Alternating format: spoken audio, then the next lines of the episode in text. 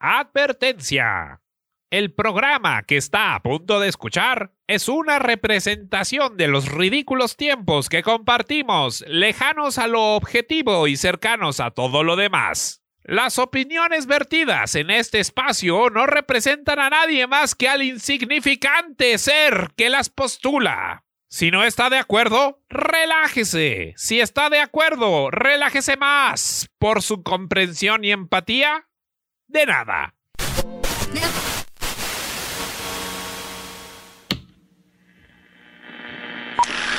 Antes de que los artistas mostraran la miseria de nuestras vidas, el cine era divertido. Y aún lo es.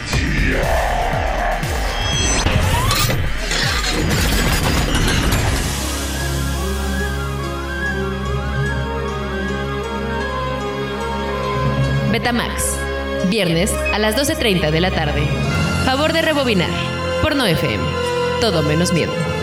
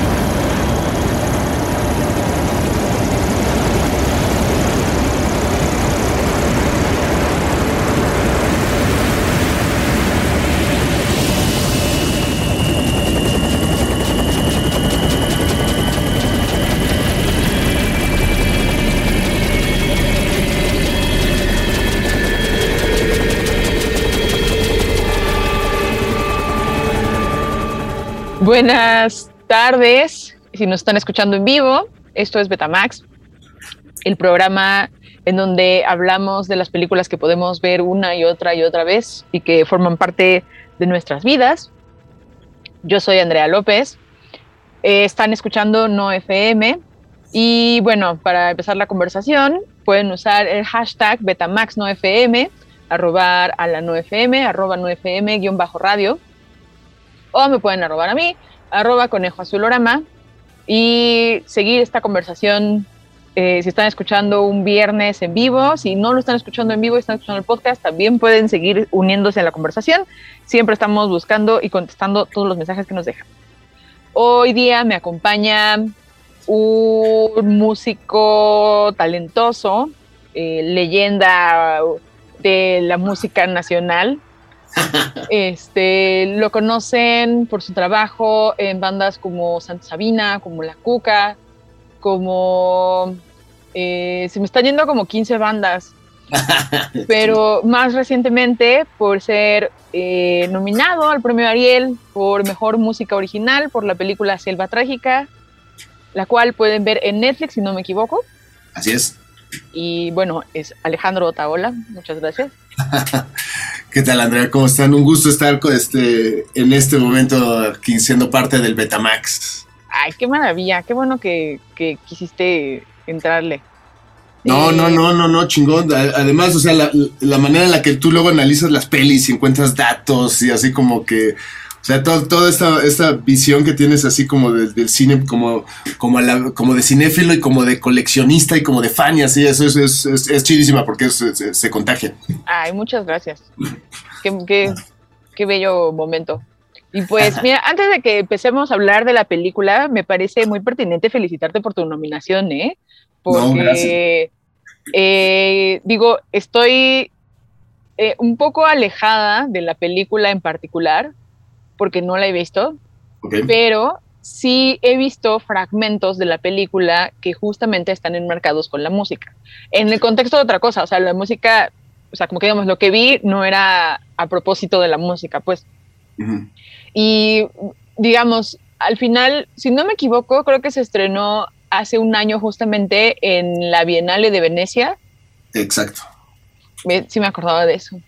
Y eh, bueno, Selva Trágica, para los que no ubican, es eh, dirigida por la mexicana Yulene o Yulene Olaizola. Olaizola. Y aparte está nominada como mejor película también en los premios Ariel. Eh, si no me equivoco, es la historia de una mujer que es, no, no quiero usar la palabra perseguida, pero digamos, es, se escapa.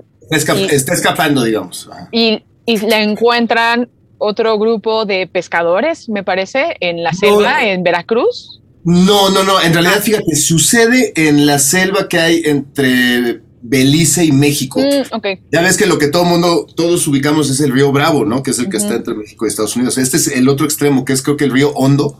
Este, pero sucede hace 100 años. A lo mejor hace 100 años se llamaba Río Hondo y ahora tiene otro nombre. Pero este es eh, en la época en la que Belice era una colonia inglesa, haz de cuenta. Y entonces, tanto del lado mexicano como del lado de allá, como que eh, había como una economía alrededor del caucho, del chicle, digamos, de extraer este chicle de los árboles. Chicle el natural, pues.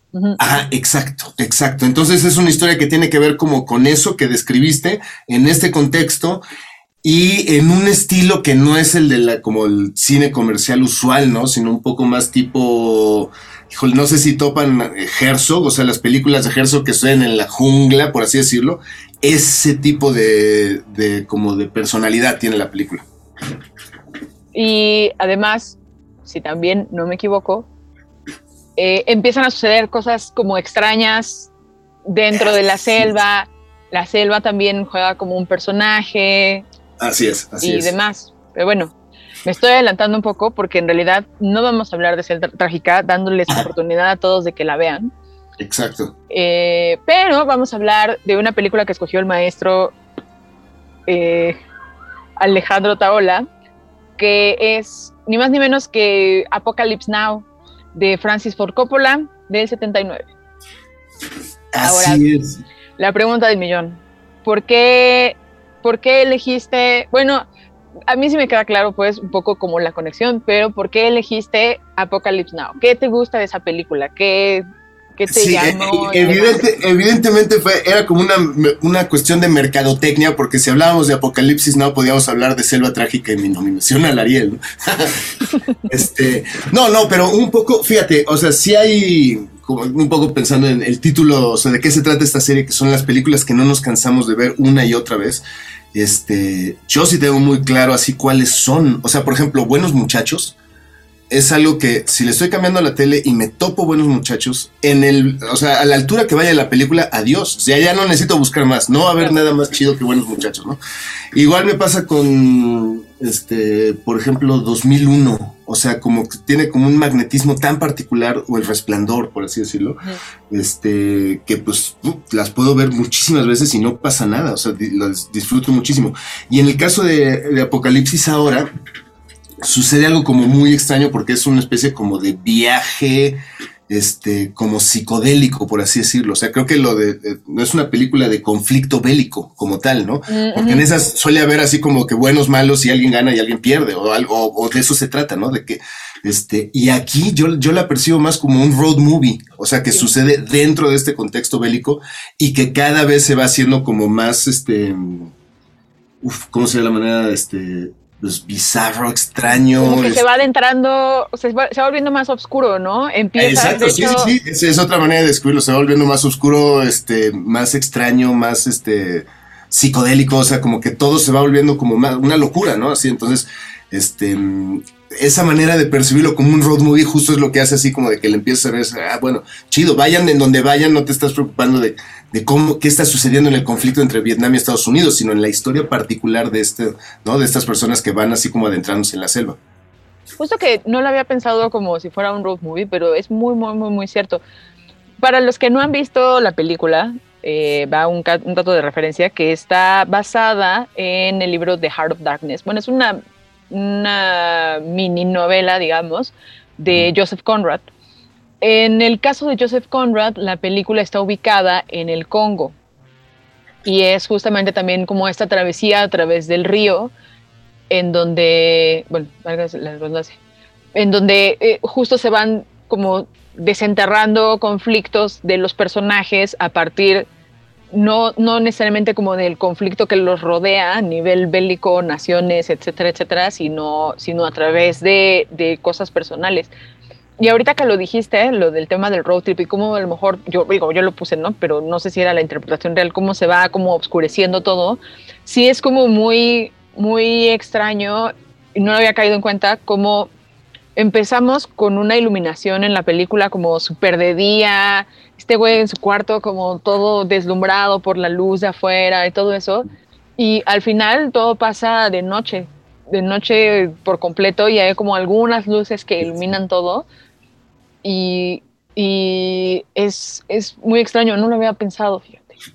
No, y fíjate, yo haz de cuenta el, también de estas cosas, o sea, ya con el pretexto de, de, este programa, así de que la vuelves a ver, te puedes a clavar y eso el detalle de que en las primeras secuencias estas que describes en el cuarto, en la habitación donde está este cuate ahí como, sabemos, está como entre crudo, delirante, una cosa así, lo estamos viendo, o sea, la cámara está, él, está acostado y se le está viendo su cara desde arriba como si llenara la mitad de la pantalla. Y cuando termina la película sucede lo mismo, pero lo que llena la mitad de la pantalla es como un ídolo de piedra enorme, ¿no? Pero vuelve a suceder esta misma situación de que la mitad de la cara la llena, la mitad de la pantalla la llena una cara, ¿no? Como si hubiera sido una transformación de cómo empezó el, personaje y, en, lo que se convirtió, ¿no? Después de todo este trayecto. Tengo una cosa que apuntar sobre eso, pero vamos a ponerlo hasta el final para que llevemos a todos a través de este viaje maravilloso. Digo, es una película compleja, en el sentido de que compleja, entre comillas, porque no es una película tan fácil de ver, pero tiene, para empezar, es una película que marcó un precedente en muchos sentidos. O, o sea, puso como la vara de en dónde iban a caer todas las películas que se iban a ubicar en la guerra de Vietnam, por ejemplo, como en los recursos de la música. Eh, y, hablo no solo de la música original, sino de la música. como estos tropos que siempre hay, ¿no? Como de meter. Eh, ahora meten mucho como a Credence y esas cosas siempre como el, en todas las películas de la para denotar 60s redneck, ¿no? Así casi, casi. Y, y, bueno, un poco de contexto para la película es. Se, se, tardaron en hacerla, si no me equivoco, como unos cuatro años más o menos. En ese inter, eh, en algún momento se eligió a Harvey Keitel para que fuera el protagonista. Después dijeron, no, este güey no está jalando, vamos a traer a Michael Sheen. Michael Sheen dijo, ah, pues órale, el intro está chido lo hicieron, empezaron a hacer su parte, pero les, ocupó, les ocurrió de todo. Eh, se les cayeron sets, hubo un huracán, les despedorró todo. Eh, habían llamado a Marlon Brando para que fuera el personaje del coronel Kurtz, que era como uno de los personajes más importantes, digamos, de toda la película, porque era como el, el, el némesis de alguna manera, como de toda esta travesía. Marlon Brando dijo, no, ¿sabes qué, güey? Yo ahorita no voy a ir para allá porque iban a grabar en Tailandia, creo, o en Sri Lanka, uno de esos, o sea, no, en Vietnam, obviamente, pero era así como, no, güey, está muy lejos, yo ahorita quiero estar con mis hijos, me voy a quedar aquí, estoy chido, pero ahí te mando unas fotos para que hagas tus montajes chidos y, y ya cuando me hablen, yo llego tal día, ok. Pues Marlon Brando creo que llegó como un año después de lo que había dicho. Cuando llegó, había subido de peso como 80 kilos. Entonces, no se sabía, no había leído el libro, no había leído este, el Corazón de las Tinieblas. No, no, ni siquiera preparó sus, llegó así como, ah, ¿qué tengo que decir? Sí, y en plan de cobrando un millón de dólares por semana que estuviera ahí, ¿no? Una cosa. Güey, qué fuerte. Que digo, ya para, o sea, bueno, lo, lo, recuerdo mucho cuando salió, cuando estaba en estrenándose La Isla del Doctor Muro, que salía Marlon Brando y que creo que es su último papel, que hablaban de que el güey, o sea, como que no, llegó súper pasado de peso, este, le vale madres, ya se duerme. Y, y, pensando que esta película tiene como 15 años, o sea, es 15 años antes de Doctor Muro, y que ya también estaba en este pedo, es así como, ah, entonces no era porque era su última película, ya más bien andaba en ese trip. Sí, ya estaba en piloto automático, ¿no? Justo, no, pobre. Pobre y, al menos no, porque ganaba un millón de dólares a la semana, pero bueno. Eh, y fíjate, otro, otro motivo por el cual me, me, gusta mucho es que, haz de cuenta, habré visto su, no sé, en Twitter o algún lugar, de eso, algún como meme que te dice, a ver, cita algún director de cine que haya hecho cuatro películas excepcionales al hilo, ¿no? Así que cuatro seguidas, ¿no? Así que cada una de las cuatro sea algo, es una cosa excepcional, ¿no? Y entonces, pues de eso que ponen propuestas, unos están de acuerdo, otros no, o algo así, pero de repente vi que Coppola hizo El Padrino 1, luego La Conversación, que es una maravilla, luego El Padrino 2 y luego Apocalipsis Now. O sea, las hizo esas cuatro en es así, en, seguidas, en ese orden, ¿no? Entonces dices, no, te cae. Y, yo siento que después de eso Coppola no ha hecho algo así de trascendental otra vez. Me gusta mucho Rumblefish, aunque es una película como más, este, como pequeña, la ley de la calle. Pero como que esas cuatro siento que serían como el momento más cabrón de lo que hizo ese güey así durante su vida. Es que Apocalypse Now creo que es, si es, o sea, le cobró factura literal, o sea, según yo puso como 10 millones de dólares de su propio varo, ¿no? Una cosa así para poder salir porque ya tenían, estaba atrasada la producción, el seguro no les quería pagar, necesitaban volver a armar cosas Sí, haz de cuenta, por ahí leí que por hay los helicópteros que salen que eran como pues que prestaba el ejército tailandés o algo así, como también tenían que combatir no sé qué guerrilla, de repente como que pues habían ensayado algo y no, pues tienen que irse a no sé dónde, ¡pum! Se iban los helicópteros y de repente regresaban, pero regresaba otro piloto que no tenía idea de qué era lo que habían mm. ensayado, entonces, oh, va de nuevo, o sea, que todo lo que podía salir mal, salía mal. Sale, qué triste. Pero, por otro lado, es una película, como decíamos ahorita, ¿no? O sea, sí sentó un precedente, o sea, eh, hay muchas frases, por ejemplo, del imaginario colectivo del cine que aparecen en esa película por primera vez, como la de I love the smell of napalm in the morning, una cosa así. Napalm fresco en la mañana, ¿no? Así que qué gran aroma. Que, que, es del personaje de Robert Duvall y que Robert Duvall en esa película está fabulosísimo. No, no, no, pero ¿sabes, qué es de lo más cabrón? También así que estaba como revisando ahora que pues iba a ver la peli y que entras a ver como cosas de YouTube, análisis y así. Ese personaje, Robert Duvall, creo que sale solo 10, 11 minutos, una cosa así. De una peli que dura más dos horas o más, según la versión que veas, ¿no? Qué tan extendida, ¿no? Este, pero ese güey sale 11 minutos y es así, inolvidable. O sea, porque además son 11 minutos demasiado intensos. Ahí también viene esta situación de los helicópteros que ponen el, este, lo de las Valquirias, ¿no? De Wagner, así, antes de atacar. Eso también se volvió una, así culturalmente, o sea, ya escuchas eso y es porque ahí viene un ataque, ¿no? O sea, ya, o sea, esa música ya quedó así como que eso es, eso es lo que suena cuando algo, algo va a atacar, ¿no? Así las Valquirias. Y me acuerdo que me decías mucho que, o sea, bueno, hablábamos ahorita justamente de que hay un soundtrack como creado, digamos, a partir de, canciones ya del imaginario colectivo, que por cierto también paréntesis, es el primer papel de Lawrence Fishburne, si no me, si no me equivoco. Ah, sí, cierto, sí sale, sale y además súper, súper chavo, también sale Han Solo, haz de cuenta. Ajá. En las primeras secuencias, así cuando le dicen a Martin Sheen de que se va a tratar tu misión y cómo va a estar la onda, ahí sale, así Han Solo, así como... Ahí, y de secretario. Ajá, y sin llamar mucho la atención, nada, dice dos, tres cosas, chido y ya, ¿no? Pero Lawrence Fishburne creo que tenía, creo que su personaje tenía 17 años y cuando él empezó el proceso de audiciones y todo eso, el güey tenía 14 años. O sea, mintió para decir, o sea, como si daba el gatazo de que estaba un poco más grande. Pensaran que era más grande. Mintió diciendo que tenía 17 para que le dieran el papel y, y sí, yo la primera vez que la, o sea, le empecé a ver, dije, espera un segundo, como a lo mejor el ángulo no es tan, tan directo, como que decía, mm, mm, ¿quién es? ¿quién es? Y ya cuando lo ves de frente dices, bueno, es un niño, o sea, Lawrence Fishburne era un bebé. Sí, sí, sí, sí, sí, sí, sí. Y, y bueno, me desvío un poco del tema, pero estábamos hablando de, de la música, por ejemplo, que tiene como estas canciones, lo de la cabalgata de las barquirias, me acuerdo que hay como, ah, por ejemplo, Satisfaction creo que también es una de las canciones que suenan, o sea, hay como canciones de los Rolling Stones, de los Doors, creo que la, la como la más emblemática, digamos, es la de The End de The Doors, ¿no? Que aparece al principio y al final. Sí, ajá, exacto. Sí, sí, sí, sí, sí, sí. Pero eh, yo recuerdo que tú me contaste que todo el soundtrack era creado con sintetizadores. O sea, no, es que, haz de cuenta, o sea, por ahí leí que el, o sea, Coppola inicialmente, no sé si ubicas quién es Tomita.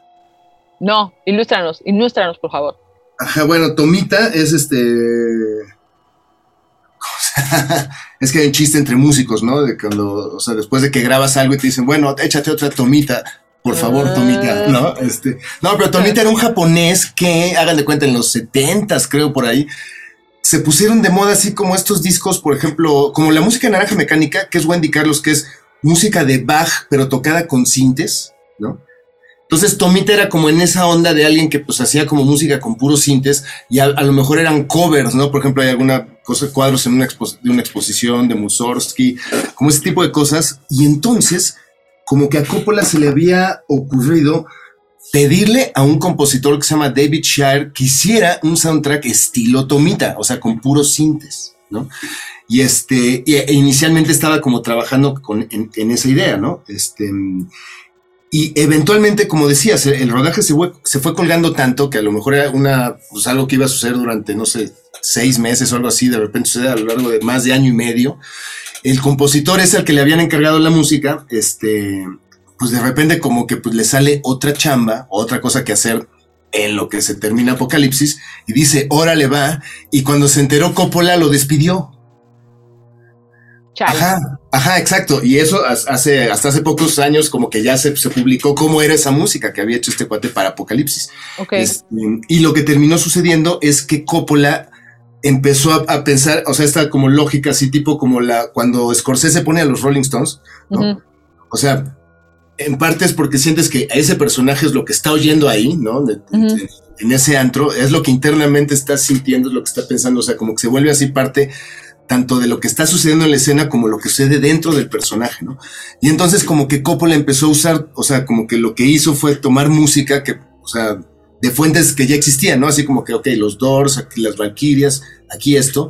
Y entonces hay muy poca música original, o sea, score, por así decirlo. Este, y creo que lo hizo el papá de Coppola, ¿no? Hay, hay una secuencia Oh. donde mm, es ya casi llegando al final, justo antes de que lleguen con el coronel Kurtz, que están atravesando algo que es como, es de noche y están saliendo como fuegos artificiales y es una Mm, cosa, es un, ah, pareciera como una especie como de campo de batalla fantasma, así de que nadie sabe, o sea, como que nadie sabe bien dónde están unos otros y cada quien está así como alucinando ahí desde su trinchera. Bueno, ahí hay como música original que parece como de circo, una cosa ahí como muy extraña, ¿no? Me acuerdo vagamente. Porque hay una parte de ese mismo momento donde están escuchando Hendrix, creo, ¿no? Ajá, exacto. Entonces, el, como que Coppola terminó haciendo un poco similar a lo que pasó con 2001, que Kubrick había encargado así música original, ahorita no me acuerdo, este, Alex North, Alex Frost, creo que es. North, algo North, creo que, creo que es Alex North, este, mm, le había encargado música para 2001 y de repente, en lo que llega la música definitiva, hay veces que el, el director, la persona que dirige, pone sobre una secuencia algo que, como un ejemplo de lo que, como que se imagina que podría pasar ahí, ¿no? Ok. Y creo que se le dice como track temporal, ¿no? O temp track, así como que es algo que está ahí temporalmente en lo que llega la música final, ¿no? O definitiva. Y entonces Kubrick con 2001 lo que empezó poniendo es lo que escuchas en la peli. Dijo, ah, bueno, aquí ponemos el Danubio Azul, aquí ponemos, no sé, este, así va a hablar Zaratustra, aquí en este final Pacheco ponemos Xenakis, o sea, todo lo que fue poniendo. De repente cuando oyó la música original dijo, híjole, ¿no? O sea, luego, luego se dio cuenta que lo que había seleccionado de música ya preexistente funcionaba mejor que cualquier cosa que, que- le mostraran, ¿no? Claro. Y entonces también le dijo, ¿sabes qué? No, gracias. Y entonces se quedó con lo que había puesto Kubrick, ¿no? Entonces esto fue un caso similar de que Coppola, pues como que por, por- payaso, así como que despidió al, al- músico, así en plan de que, ¿qué? ¿Te vas a tomar otra chamba mientras estás trabajando para mí? Este, ahí le ve, ¿no? O lo borgo. Este, y, y terminó poniendo es- esas canciones. No sé, por ejemplo, o sea, lo de la música de las Valquirias es algo que supongo que debía de estar ya desde el guion, ¿no? O sea, porque es algo tan como específico y, o sea, que si- sientes eso, eso ya se lo estaban imaginando así, ¿no? Sí, claro. Este, pero sí, como, como describes, todas la- las primeras secuencias de cuando comienza la travesía son los momentos que recuerdas como de día, ¿no? Y todo el final de la película es la que en tu cabeza lo- la recuerdas como que todo eso sucedió de noche, ¿no? Ajá, sí, justo, de hecho sí. Y por ejemplo, tengo una duda. Eh, en, esos, en esos puntos, por ejemplo, y, pensando en tu experiencia con Selva Trágica, ¿a ti te llega la, la, película, digamos, ya editada con esta música guía y tú sobre eso ya empiezas a componer? ¿O estás involucrado en el proceso quizás desde un poco antes como, o sea, como que digamos, te brifean un poco como de qué va a ir cada escena para que tú a lo mejor vayas pensando y ya cuando esté la escena ya nada más como que te dejes llevar? Es una, es una muy buena pregunta porque ve, normalmente, este, hay veces que te llega la película este, después de que la filmaron, ¿no? Entonces, como que en lo que se está trabajando es la edición, ¿no? Como que un primer corte, a lo que le dicen primer corte, a lo mejor dura dos horas de algo que cuando lo terminan de editar ya dura hora 40, por así decirlo. O sea, como que ponen material de más para eventualmente ir quitando todo o ciertos, ciertas tomas hasta hacerlas más cortas de lo que duró, duró el shot original, ¿no? Por así decirlo. Entonces, eh, como que generalmente el director, a partir de que ya ve la película editada y todo eso, como que se le clarifica en dónde quiere música. Hay veces que lo tiene muy claro, ¿no? Así de que, o sea, desde que se, antes de filmar ya se está imaginando qué va a pasar, ¿no? Pero hay veces que ya que está editada la película, entonces te juntas con, con el director, la directora, y se arma un cue sheet, se le dice, que es la lista de los lugares donde va a haber música y cuánto dura, ¿no? Porque te dice, o sea, generalmente te dicen, en este momento aquí tiene que comenzar y aquí tiene que acabar, ¿no? No es una situación de que te dan la película y tú como que pues te inspiras así, te truenas los dedos y dices, ok, veamos, no, no, no. ¿dónde le vendría bien música a esta onda, no? Este, como que el director tiene muy claro dónde, dónde necesita música. Al final esa persona tiene la última palabra, ¿no? Juliane, por ejemplo, ella tiene la última palabra.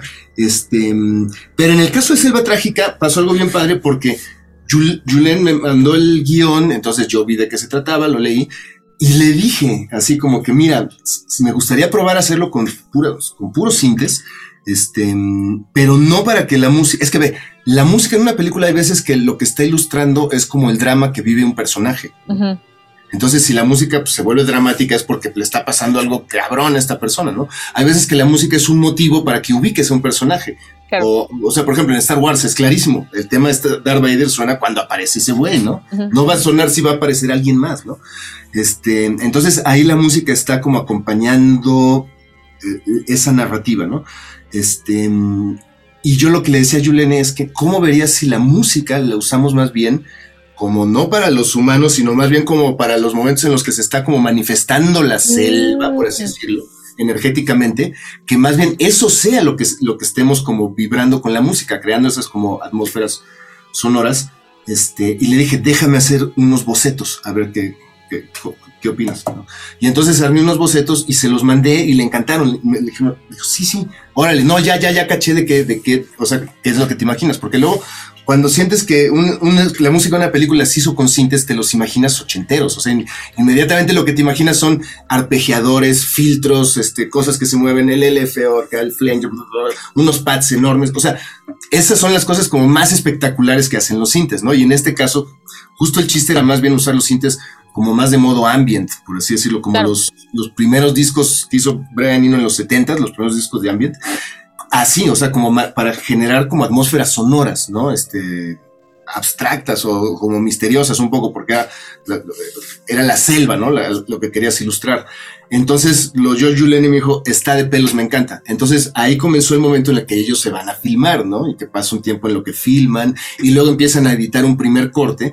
Pero, por ejemplo, Juliana ya tenía esos archivos que le había mandado y entonces sobre ese, esos cortes que se dan editando la peli, algunos como que ella sentía, mira, eh, hubo uno, uno, que en un momento me dijo, esto me encanta para la música de créditos aquí en la entrada, que no sé qué. Órale, chido, y este lo pondría acá, no sé. Pero a medida que la peli como que se va editando y hasta tú mismo ves cómo van cambiando este, o sea, cosas eh, que ahorita ves la película terminada y que suceden en tal momento, antes estaba contada la historia de otra manera y entonces sucedían más adelante, ¿no? O sea, eh, o sea como, como si fuera un rompecabezas que tienes que buscar cuál es la manera en la que fluye mejor, ¿no? Lo que quieres contar, ¿no? Este, y entonces a medida que se va detallando ese corte, pues ya también Juliana ya le había encontrado lugar a los bocetos estos, me decía, ah, mira, este me gusta aquí, pero que sea de este punto a este punto. A lo mejor yo le había mandado algo que durara dos minutos y ahora necesitaba durar 55 segundos. Ok. Entonces, como que armar una nueva versión de esto, pero que suceda a lo largo de solo 55 segundos. Y además, y todos estos otros lugares donde también voy a necesitar música. Y sobre eso que mandas, por ejemplo, cuando, no sé, ¿eh? porque, y te hablo como de un proceso que no entiendo porque no tengo talento musical, Ah. pero, por ejemplo, lo que tú creas, hay un punto en donde lo escuchas o lo reescuchas, dices, no, espérate, déjame, le pongo ahora un poco de esto, y ya le pones, o sea, le vas como elevando y escalando cosas o adornando de alguna otra manera más. Pues haz, haz de cuenta, como que cada, cada cue, por así decirlo, como que tiene una lógica propia. A lo mejor uno es un momento en el que nada más se va a crear como una cama y como un fondo de tensión. ¿no? Ok. Entonces cachas que ahí no vas a meter algo percutivo o algo así como algo, algo rítmico, ¿no? Este, eh, otras cosas que pues tienen que suceden en algún momento, por así decirlo, de una persecución o algo así.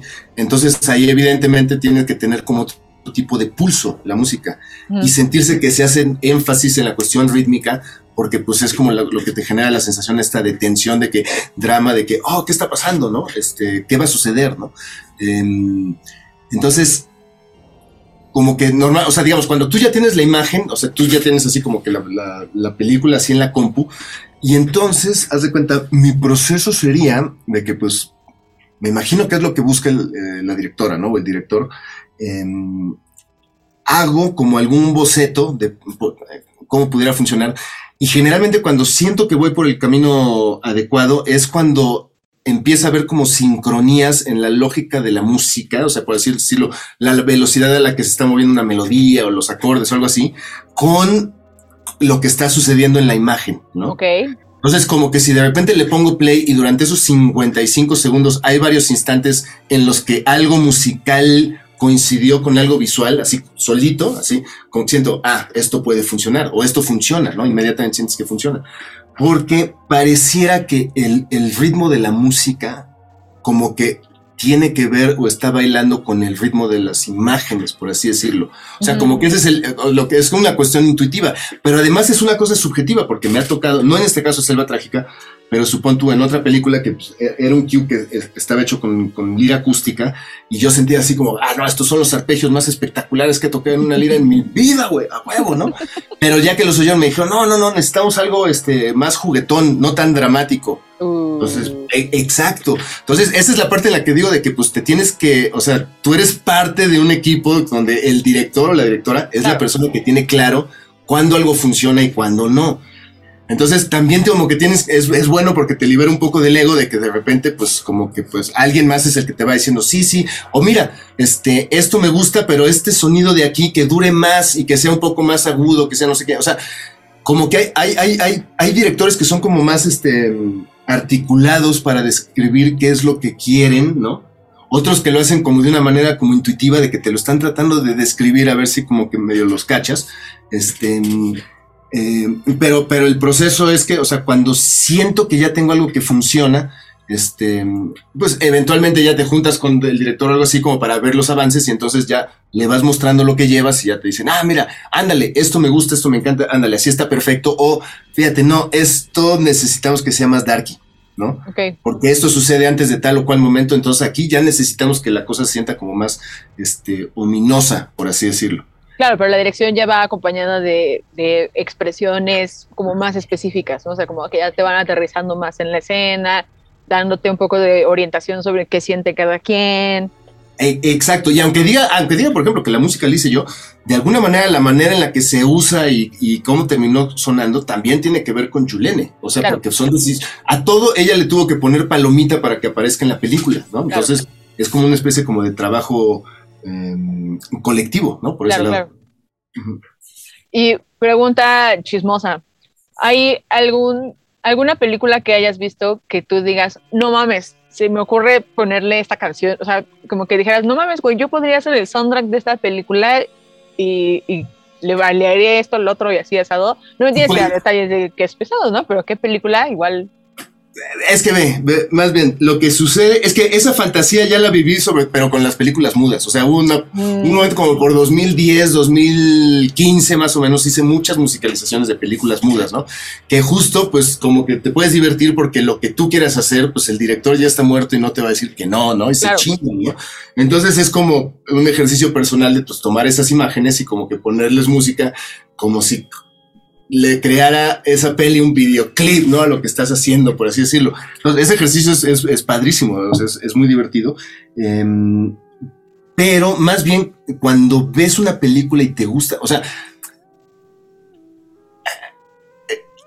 es que de cuando, o sea, como que sería raro decir de que no, yo le pondría algo mejor sin saber qué es, ¿no?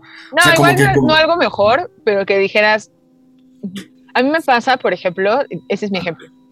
A veces veo ciertas escenas de películas y no es que diga yo lo podría hacer mejor, pero yo diría, no te sientes Ah. que no funciona. yo podría poner así la cámara, que hiciera un paneo y que lo siguiera y que entonces en lugar de que se vea aquí el vidrio, lo volteas, ¿sabes? O sea, como esa es la aportación que quizás yo le podría dar.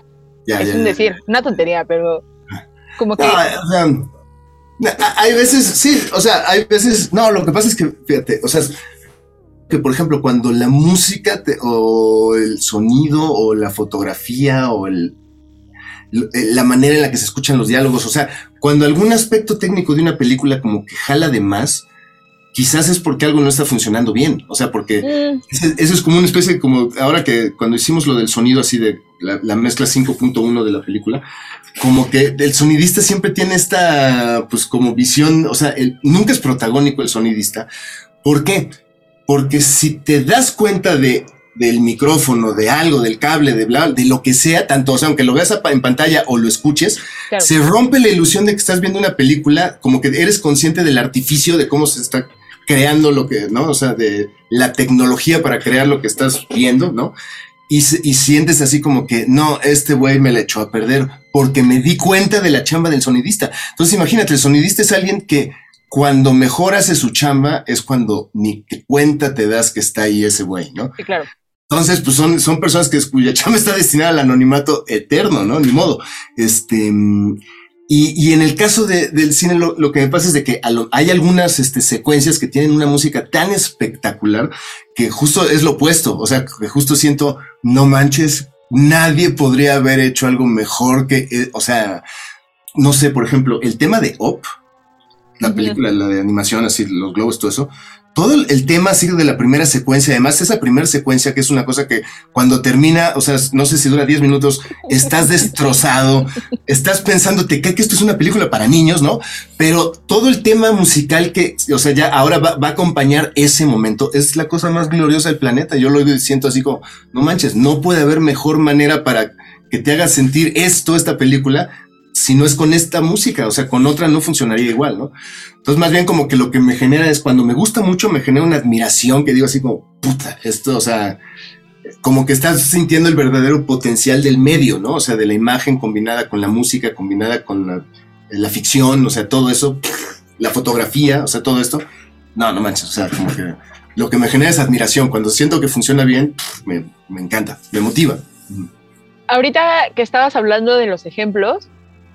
Eh, digo, volviendo, volviendo, volviendo a Apocalypse Now, me, me saltó mucho que justo hablaste del tema de Darth Vader.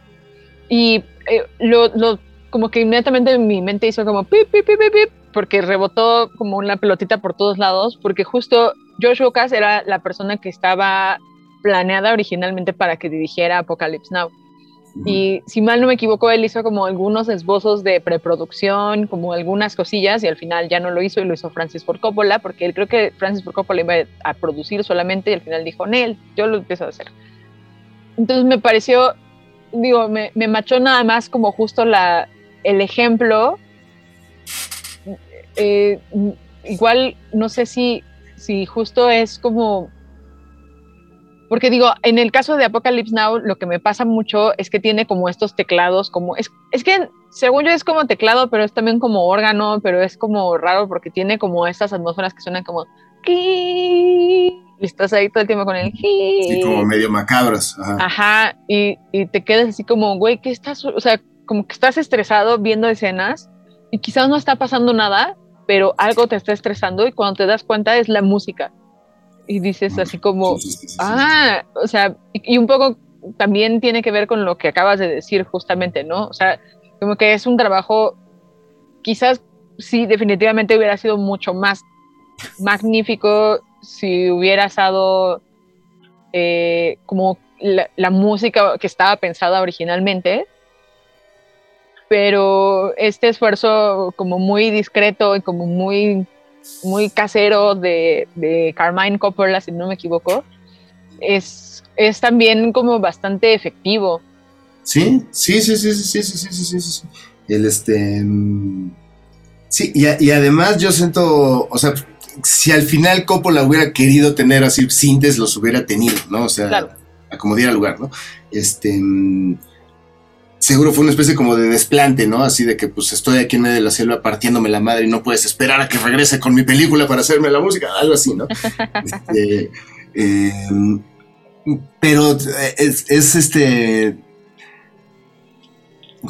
como dices, eh, se vuelven momentos así que quedan así como, psh, así como este, como fijos como que en la cultura colectiva, ¿no? Así como que las secuencias estas de el, este, lo del Napalm en la mañana porque el, el, el, cuate este quiere surfear en las olas, ¿no? Mientras están este, bombardeando Vietnam.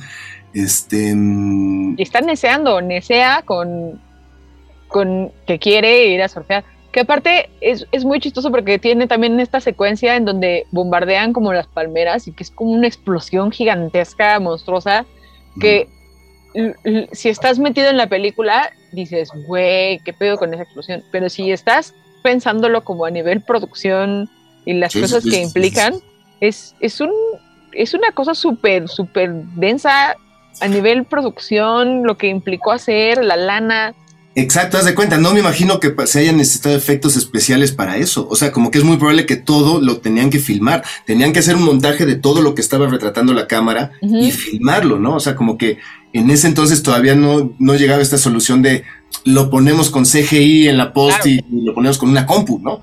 En ese entonces se tenía que hacer un montaje del tamaño de lo que querías retratar, ¿no?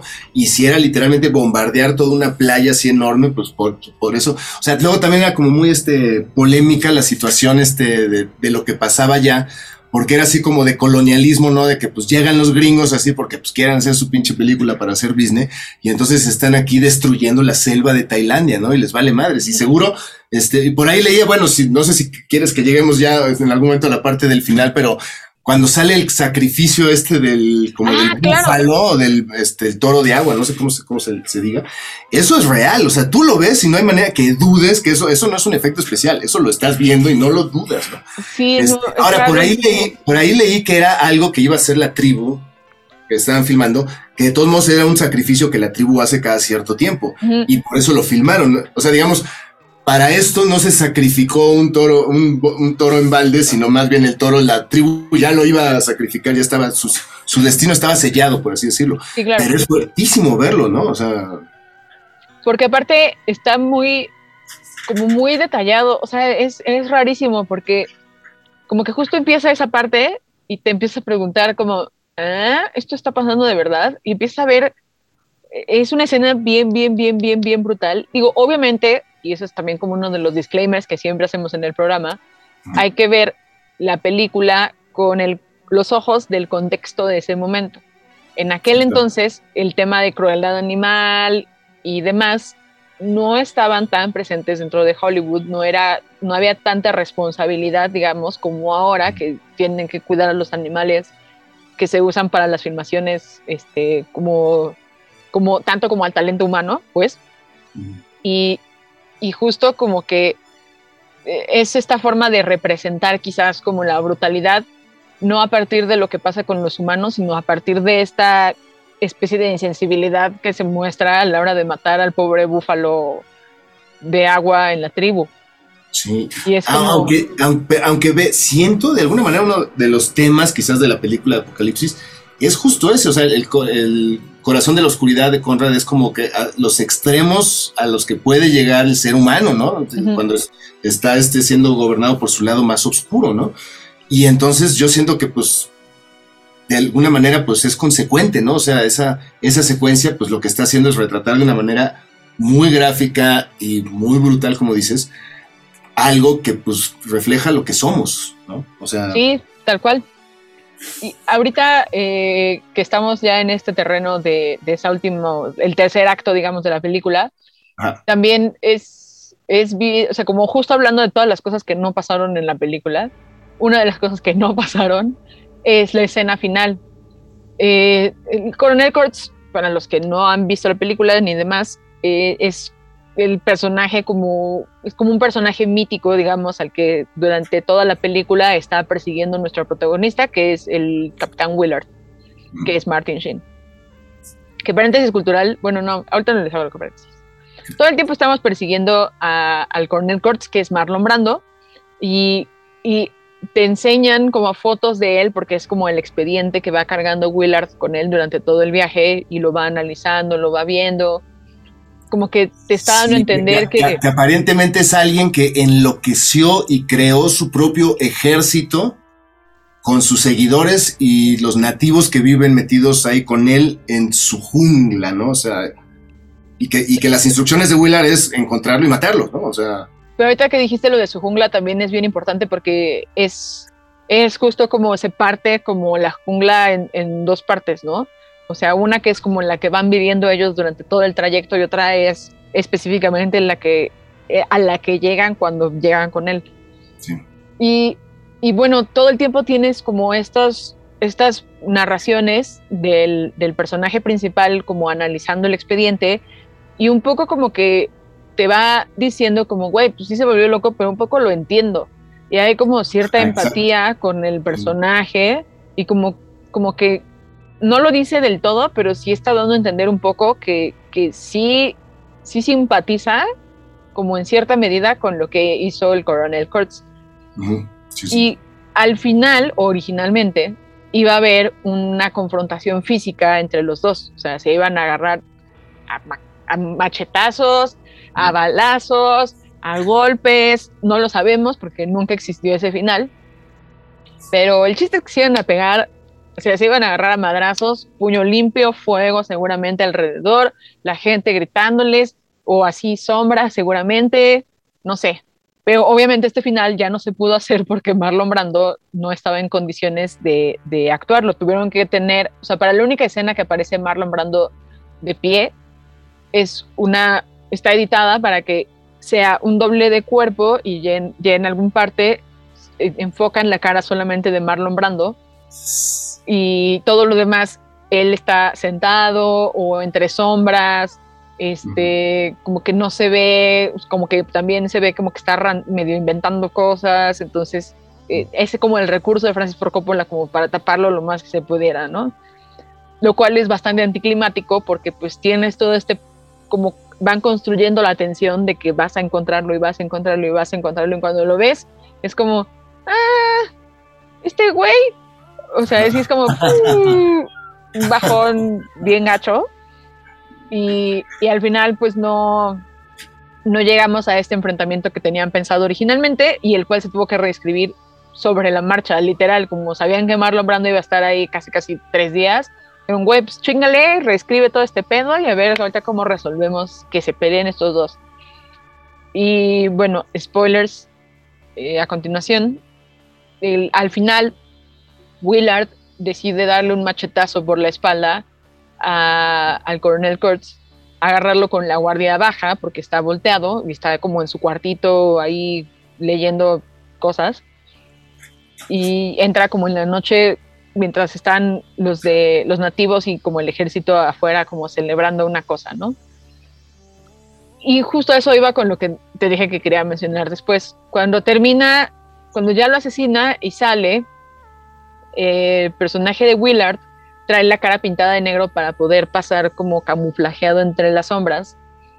Y es una toma que me acuerdo mucho que la marqué porque, digamos, la luz o la iluminación, pues, que, que, te da la noche y las fogatas que hay por ahí y demás es como muy limitada. Entonces, a pesar de que trae la cara pintada de negro, se le alcanza a ver una parte y en algún punto voltea la cara y la mitad de la cara se le oscurece.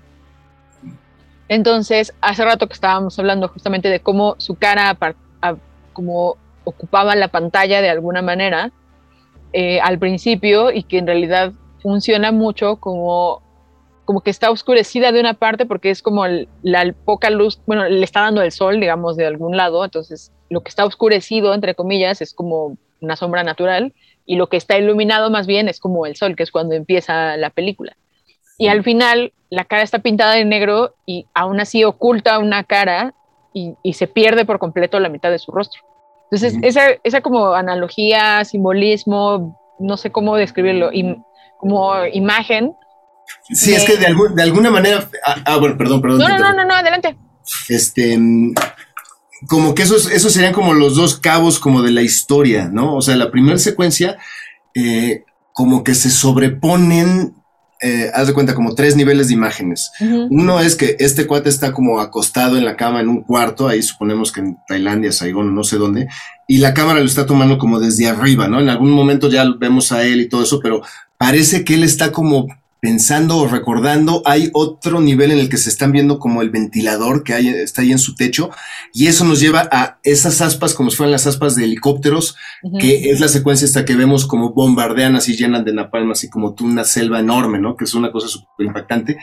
Y luego vemos el personaje este como pues está ahí como pasoneando, está como entre chupando, como entre así este este, como friteándole y este, en un momento se corta, que además todo eso sucedió así como fuera de, de guion, o sea, era como Charlie, Martin Sheen improvisando, ¿no? Y que se empezó a cortar y todo eso, así como que era una improvisación que hizo frente a la cámara, pero se cortó de verdad. Este, ese es el inicio, ¿no? Y lo que sucede al final también es otra especie como de ritual, como de pasoneo, por así decirlo, como de momento extremo emocional, que comienza cuando él sale así como del agua, mm, como el, rostro este todo como maquillado, camuflajeado. Eh, volvemos a oír bien ¿no? Porque al principio, en esta primera toma que describo, ahí es donde suena bien de los Doors, y cuando regresamos a esta última secuencia, regresan otra vez los Doors, ¿no? Y la secuencia es justo cuando él, pues ya asume que, pues bueno, pues lo va a matar, ¿no? O sea, como que pues, esa es su visión, pese a que ya estuvo cotorreando con él y hablando y como tratando de entender como el, extremo de locura al cual llegó el, el, general Kurtz, este, pues ya decide matarlo y entonces es cuando lo vemos así, salir todo camuflajeado del agua, llega así como poco a poco al, cuarto, al lugar donde está el general Kurtz y con el machete, ¡paz! lo mata, mientras vamos viendo cómo en la aldea, por así decirlo, o sea, la tribu alrededor del general Kurtz, están también viviendo algún tipo como de ceremonia tribal, ¿no? O algún tipo de ritual que es donde se está sacrificando al, al, como al toro este. Em, y ahí están algunos como de los soldados, estos gabachos que llegaron ahí, están ahí como hasta la madre, como que a veces que están en ácido, una cosa así. Este, mientras el, el general Kurtz es sacrificado, pero lo que describes es como si de alguna manera como que él, Willard, ahora tome el lugar del general Kurtz. O sea, al hacer eso, él como él ya también llegó a esos extremos de locura a los que te lleva la guerra y ya, ahora tú estás en el lugar de este cuate. Y cuando sale, ¿no? De la choza, que sale un poco con el machete en la mano, el resto de la tribu lo ve y en vez de tener que salir huyendo de ellos, pues todos se hincan y levantan las manos así como en plan, ah, ¿no? Este, ha muerto el rey, larga vida al rey, ¿no? O sea, como que, ah, bueno, ya mataste a Marlon Brando, ahora tú eres el, ¿no? ahora tú eres nuestro Dios, ¿no? Este, que de alguna manera es como eso, ¿no? O sea, como esa, esa sensación así como de, como cíclica o circular, ¿no? Así como del destino que eventualmente, pues, parte de este lugar y sea como sea, va a llegar a esta como contraparte, ¿no? Y, eh, justo funciona en todos los niveles, o sea, de la historia, visual, musical, en todos lados. Hasta eso, digo, creo que es, es, una película muy bien blendada en muchos sentidos, como, como de dirección.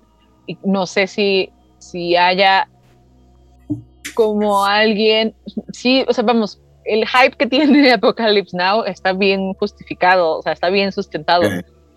Ves también, por ejemplo, cómo muchos directores han tomado eh, referencias de, de, de, Apocalypse Now en cuanto a secuencias, tomas y demás. O sea, yo al que las, las que más ubico son de Wes Anderson, por ejemplo. O sea, Wes Anderson tiene muchísima influencia de Francis Ford Coppola en este punto.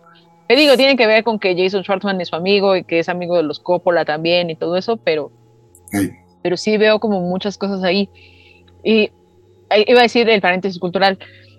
Y ahorita que estamos hablando de Martin Sheen, creo que justo a, a él como que le pasó factura en muchos sentidos también, porque fue una interpretación como muy demandante y que él también a su vez le imprimió muchísimo, ¿no?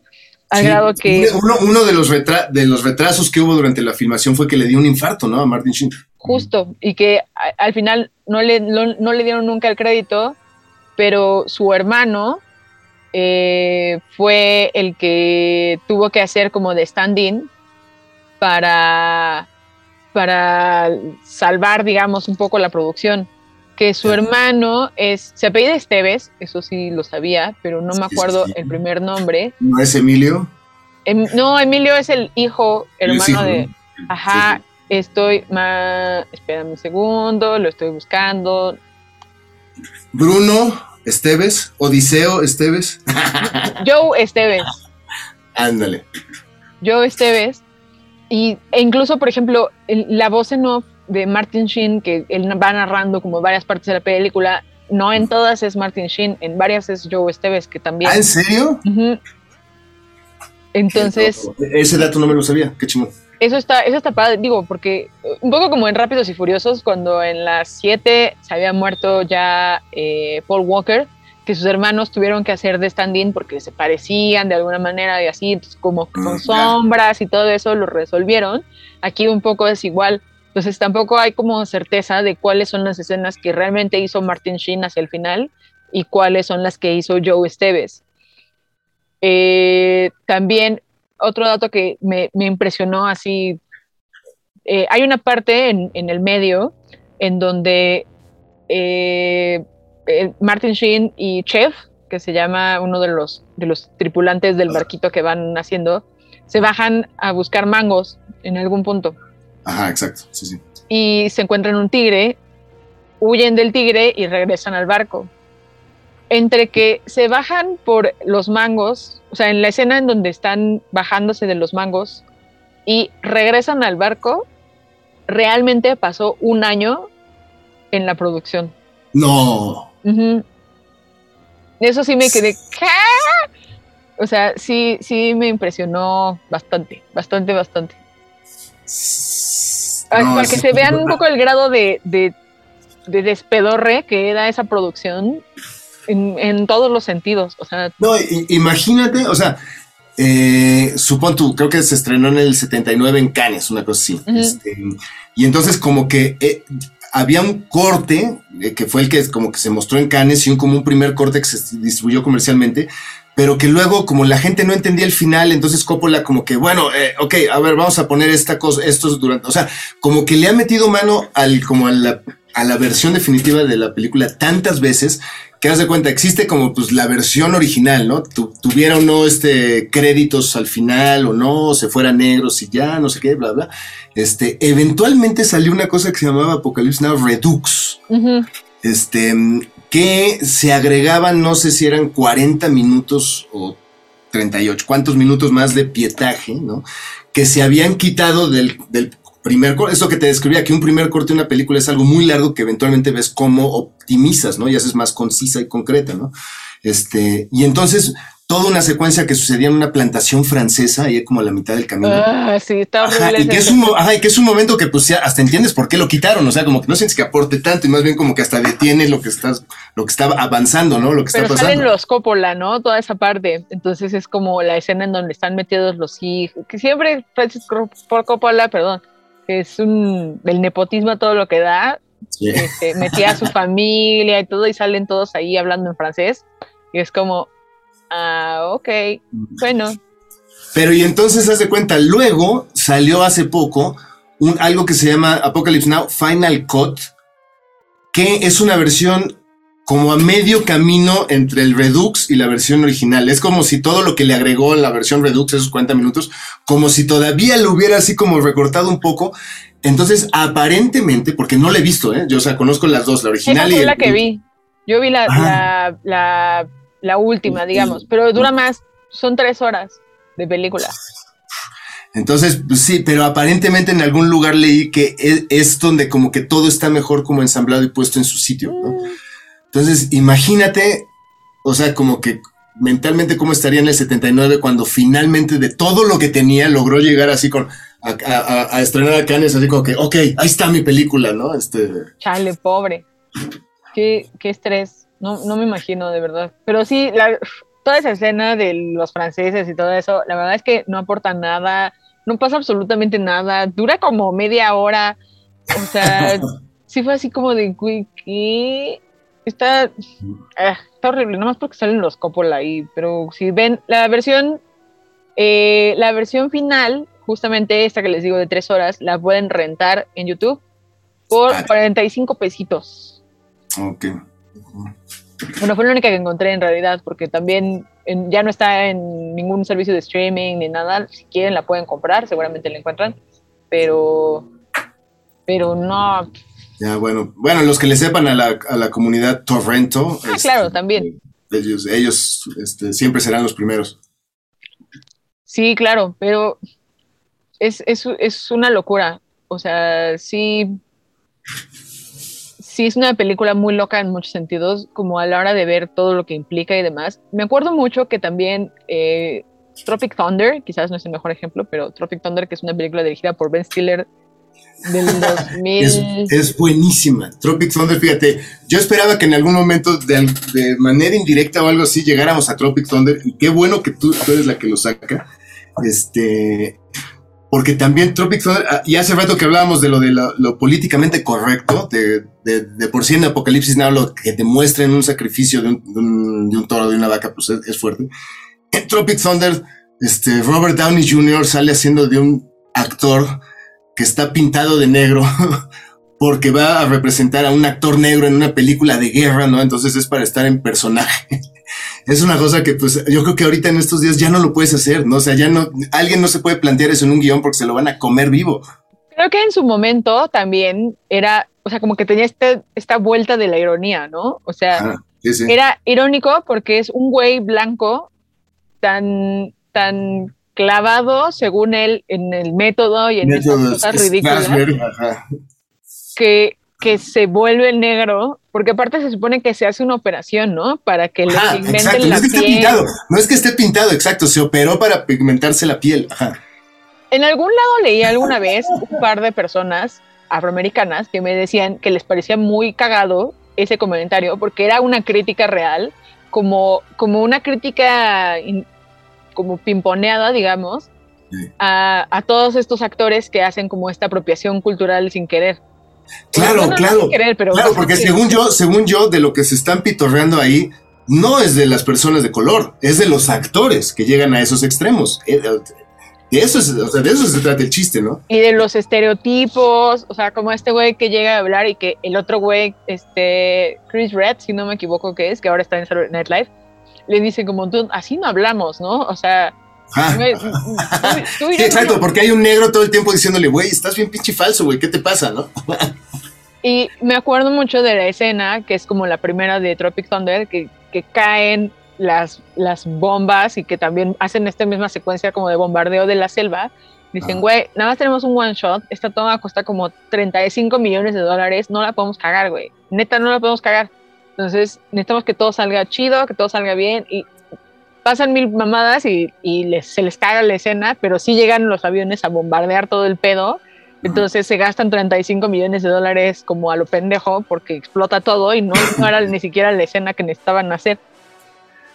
Pero, y, y los, y tiene todos los tropos de, de Apocalypse Now. O sea, el güey atormentado. No, y, y ve, hay un, este, no sé si actualmente se, o sea, digamos, las versiones que se puedan conseguir de Tropic Thunder así en línea incluyan en el, la versión en DVD de Tropic Thunder, es que yo fui muy fan, este, incluía entre los extras una especie como de documentalito pequeño, como, pues, como del making of, ¿no? Pero entonces, haz de cuenta,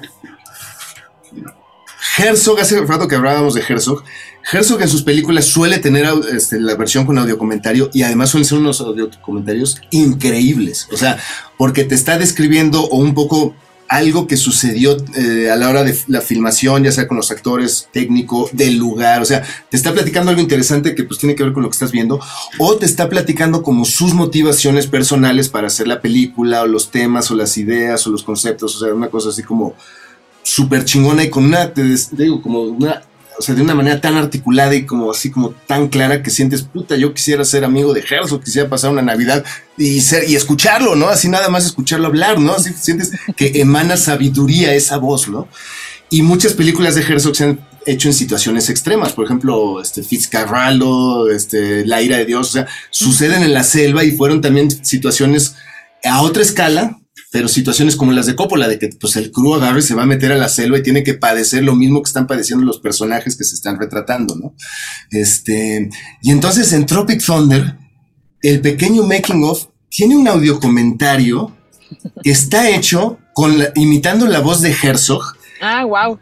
Ajá, y con los conceptos estos, como lo que decía Coppola cuando llegó a presentar Apocalipsis a Cannes, que decía, este, mi película no es acerca de Vietnam, mi película es Vietnam, ¿no? Así de que no, nos la pasamos tan de la chingada como si estuviéramos en guerra, ¿no?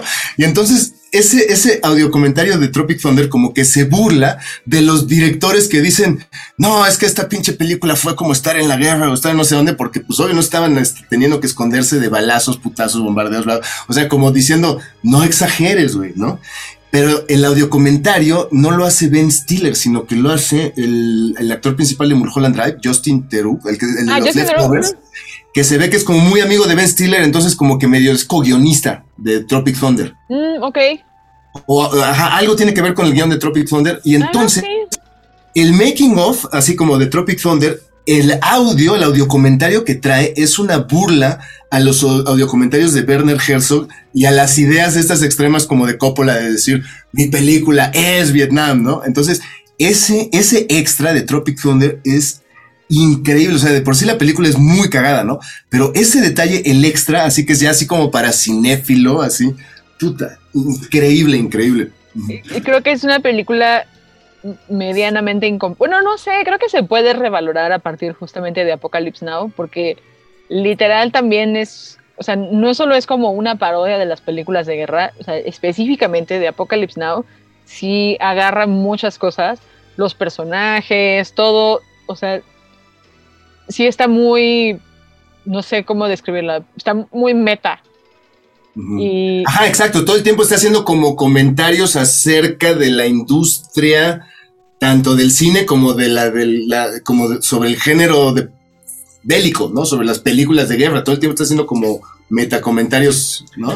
Que justo creo que, o sea, el, el, comentario, o sea, como la crítica, digamos, o la burla hacia los actores como estos del método, de los papeles y cómo se clavan y todo eso, se duplica cuando cuando hablan de Simple Jack, que es la película del personaje de Ben Stiller que se llama Tox Speedman, que hace como, que era una versión como de I Am Sam, y que, eh, que era como también critica un poco a Sean Penn, y es como, como güey, pues, you never go full retard, ¿no? O sea, ah. Que es como... Ya, ya, ya, ya, ya, claro, claro, claro, claro, claro. Y, y, que también, digo, a mí en su momento I Am Sam me pareció una película como como, ¿eh? o sea, sí levantaba yo un poco la ceja en, en esa onda también de representación, ¿no? Porque eh, hablabas un poco como de, güey, o sea, ¿por qué no contratan a un actor que, que no, no, tenga que fingir que es negro o que, o que tiene, o sea, como en el caso de Sean Penn con I Am Sam, que era una especie, o sea, digo una especie porque no sé, la, no he visto la película, no sé cuál es el diagnóstico ni nada, pero era una especie de retraso mental. Entonces, eh, justo es como, güey, ¿por qué no contratas a alguien que pueda actuar, que seguramente habrá quien pueda, que tenga estas características que necesita tu película, en lugar de contratar a un actor blanco para que lo haga? Entonces, eh, bueno, eso, eso, es lo que me parecía como, como mencionable, digamos, de Tropic Thunder, además de las secuencias de las cabezas también, por ejemplo, que estaban flotando, este, de las escenas bélicas, los personajes, toda esta onda de que están en la jungla, como el trayecto y todo eso, eso creo que está, está cagado. Y creo que ya. Pero bueno, eh, Apocalypse Now, antes de que nos vayamos. ¿Qué... ¿Tienes algún momento favorito en Apocalypse Now? Pues ve, eh, todo, por así decirlo, la última sección, ya cuando aparece Dennis Hopper, mm. ¿no? Eso me gusta mucho. O sea, como que todo, todo lo que sucede antes que te digo es como, como si fuera el road movie. Como que ya que llegan ahí a donde está este Dennis Hopper, que es como el campamento, así como la tribu esta, todas las este, los, súbditos de, de Marlon Brando. Eh, como que ahí es donde la película ya comienza, comienza como a delirar ya de manera absoluta, ¿no? O sea, como que este, evidentemente a Dennis Hopper cachas inmediatamente que está como improvisando todos sus diálogos y en ácido, y además en ácido, ¿no? Este, y entonces como que pareciera que después de todos los broncas que hubo para filmar a lo largo de todo el tiempo, bla, bla, cuando llegaron ahí es como si ya todos anímica y mentalmente estuvieran delirando. O sea, Coppola, Martin Sheen, Dennis Hopper, Marlon Brando con todo este contexto así de que pues llegó así como que medio a generar todavía más drama de lo que estaba sucediendo. Entonces como que todo ese últimas, ese último segmento, ¿no? Que es cuando, o sea, todo lo que estás esperando a ver, cuando lleguen, a ver a dónde llegan, ¿no? Cuando llegan ahí, ¿no? O sea, como que ese final así es como así como que o sea se lo puedo ver así de que ok veamos otra vez nada más el puro final así desde que llegan así hasta que acaba todo esto. O sea se me hace ya como si fuera como una sección aparte no así como de la película. Todo lo demás que sucede a lo largo de, como del road movie y entonces y eso es así que como ok ya llegamos y de aquí en adelante es una nueva como energía que te digo es muchísimo más delirante y ese segmento me, me, me encanta. O sea como como dices eh, es una producción tan grande y que no hay efectos especiales y que todo era así como tenía que ser del tamaño que iba a retratar la cámara, que, o sea, como que sientes que es de las últimas veces que estás viendo algo filmado de esa dimensión, claro. Y que se podía invertir tanto dinero en filmar una película, pero invertirlo de ese modo, no tanto en los salarios de actores y efectos especiales y bla, bla, sino de que porque era necesario para producir las tomas que se querían retratar, ¿no? Entonces es como si fueran las últimas veces que vemos así como Hollywood lo delirante que puede ser, ¿no? Y esto está sucediendo pues ahí como en, Tailandia, ¿no? Simulando ser Vietnam. Filipinas, ya viviendo. Eso, eso, eso, eso. Pero justo no lo había puesto así, o sea, como en esta onda de, o sea, producciones así de gigantes como, como Hollywood clásico, digamos, o sea, onda Cleopatra, por ejemplo, y todas esas que, que se hicieron como como tangibles, digamos, y que todo está hecho como en tamaño gigante y lo ves así como enorme. Y, y sí, creo que justo no, no, digo, si me equivoco y alguien está escuchando, díganos, este, pero yo no recuerdo una película quizás más contemporánea que tenga esas dimensiones, a lo mejor en cuanto a lo que ves en pantalla, como a esta onda épica, digamos, y, vamos, obviamente hay películas más contemporáneas que tienen como esta onda de ser épicas, pues, pero obviamente ya en otros contextos y en otras zonas quizás un poco más fantasiosas, ¿no? Sí. No, y es que, o sea, un poco lo que describías de Ben Hur es algo que si tú ves un ejército en pantalla, es muy probable que hubiera un extra para cada soldado que ves. Y actualmente como que todo eso ya se resuelve con efectos especiales o con fondos o con fotos o algo así, ¿no? O sea, hay como una manera más práctica de hacerlo.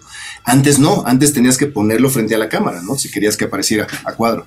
Sí, claro, y aquí usan una cantidad enorme de, de extras, de explosiones, de... Eh, justo ahorita que, que, lo mencionabas también me acordé de la escena esta como del fuerte, este puente raro que está como valiendo madres lentamente. Ese es el que digo que tiene música como de circo, una, como un órgano, una cosa así muy rara, muy extraña. Porque justo uno de los, el chico que es surfista, va, va, trae un ácido, ¿no? Encima y llega como a verlo y como que para él las luces funcionan de otra manera y como que ve todo, o sea, se están lanzando granadas y bengalas y madre y media y el güey lo ve como si fueran cohetes y está así como, güey, sí, qué bonito este pedo. O sea, y, creo que ese set, de hecho, por ejemplo, fue uno de los que se les despedorró y tuvieron que cambiar la escena para que funcionara alrededor de eso y, y jaló bien. O sea, me sorprende mucho que con la cantidad de problemas que tuvo esa película se haya convertido en un, en un clásico exacto. porque hoy en día te enteras de que una producción tiene esa cantidad de pedos. Y, está destinada al fracaso desde antes de que se estrene, ¿no? Justo, justo, justo. Y, ah, digo, esta obviamente sí, sí es también como atemporal. Y creo que también esa es otra de las virtudes, que si es una película como a prueba de tiempo, obviamente, insisto, con todas las deficiencias que pueden tener en su contexto histórico-social, que obviamente a los ojos del 2021 pueden ser conflictivas, pero en cuanto a, o sea, vamos, ubicándonos nosotros como espectadores en el contexto en el que estaban, sí es como, wow, o sea, sí, sí tiene un impacto permanente, llamémosle. Maestro Taola, todos. qué gusto que haya sido parte de este momento mágico de la historia de Betamax. Al contrario, no, muchísimas gracias a ustedes para, para poder estar platicando de cine que pues tanto nos gusta a todos los que estamos aquí en, en este programa. Eh, ¿Dónde quiere que lo busque la gente? Este, Que alguien ah, ha pues, vivido debajo de una piedra en estos años y, y dice, Ah, ay, pues- Alejandro Taola, qué No, pedo?". pues ahí está el este, Instagram y Facebook es ale- arroba Alex Otaola y el Instagram del Twitter es Alejandro y luego seguido de otra O de Otaola. O sea, con una O de Alejandro y luego, luego una O de Otaola y ya con eso. Cualquier cosa, ahí estamos en contacto. estén al pendiente, amigos de los Arieles, que si no me equivoco, serán, pues, ya casi, ¿no? Están en septiembre. Sí, son a fines de septiembre. Yo estoy seguro que se lo va a llevar el baile de los 41. O sea, la música de esa película está increíble. Ay. Pero bueno, amigos, si, si no, vamos todos al Ángel. Eso, Este, exacto, eh, exacto, exacto. Yo invito a las chelas en el Ángel, si sí me lo Vamos llevo. al Ángel todos y gana la música. Y bueno, vean Selva Trágica, está en Netflix, la pueden ver. Y Ah, obviamente, pues si está en Netflix, la pueden encontrar en otros lados, pero idealmente vean en Netflix para que ayuden a los directores y al cine mexicano a seguir creciendo. Exacto, esa es una buena manera de apoyar cine mexicano, verlo en plataformas este, oficiales. Oficiales. Exacto, por así decirlo. Eh, nada, maestro, ¿algo más que quiera decir antes de que terminemos esta reflexión acerca del cine? No, al contrario, muchísimas gracias por el espacio y pues por haber tenido chance de platicar con ustedes. No, por favor, gracias a usted. Y bueno, nos escuchamos dentro de dos semanas. Sigan escuchando la 9FM hoy viernes. Hay varias cosas para ustedes. Que sigan escuchando la programación, sigan escuchando los podcasts. Arrobenme, arroba conejo azulorama, si tienen alguna duda, pregunta, inquietud, pregunta doble, este, sugerencia, si quieren que hable de alguna película o que invite a alguien. Si quieren, eh, también usen el hashtag Betamax, Betamax 9FM, o arroben al 9FM, arroba 9FM-radio. Y pues nada, nos escuchamos dentro de dos semanas con otra película, con otro invitado. Gracias, maestro Taola. Nos vemos pronto. Adiós.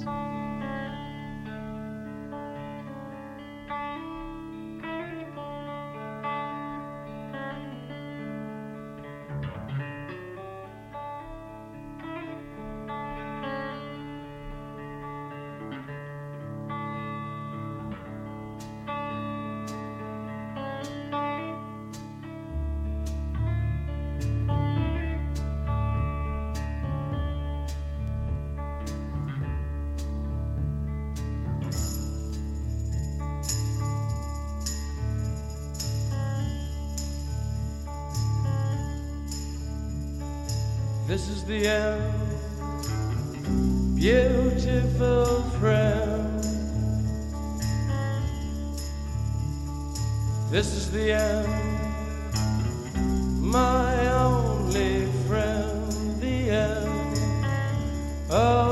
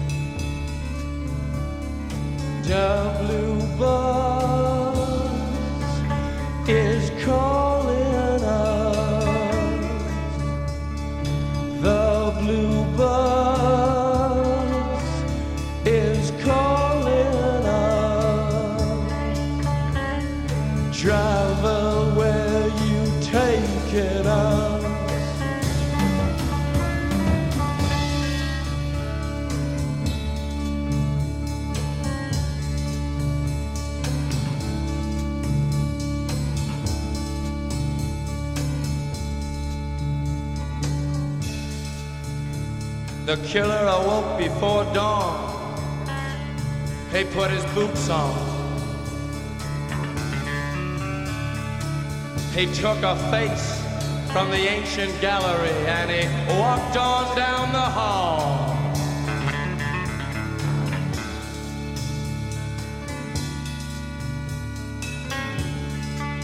He went into the room where his sister lived and then he paid a visit to his brother and then he he walked on down the hall. And, he came to a door. And he looked inside.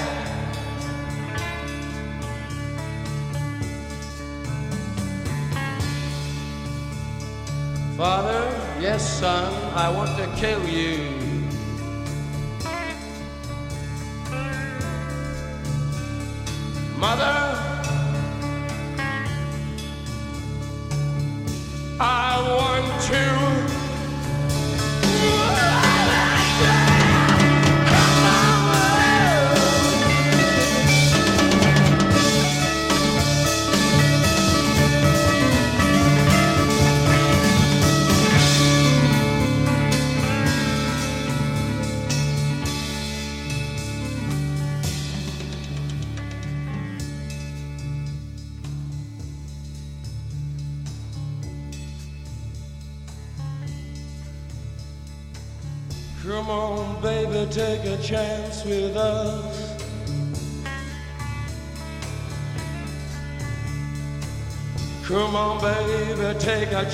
Chance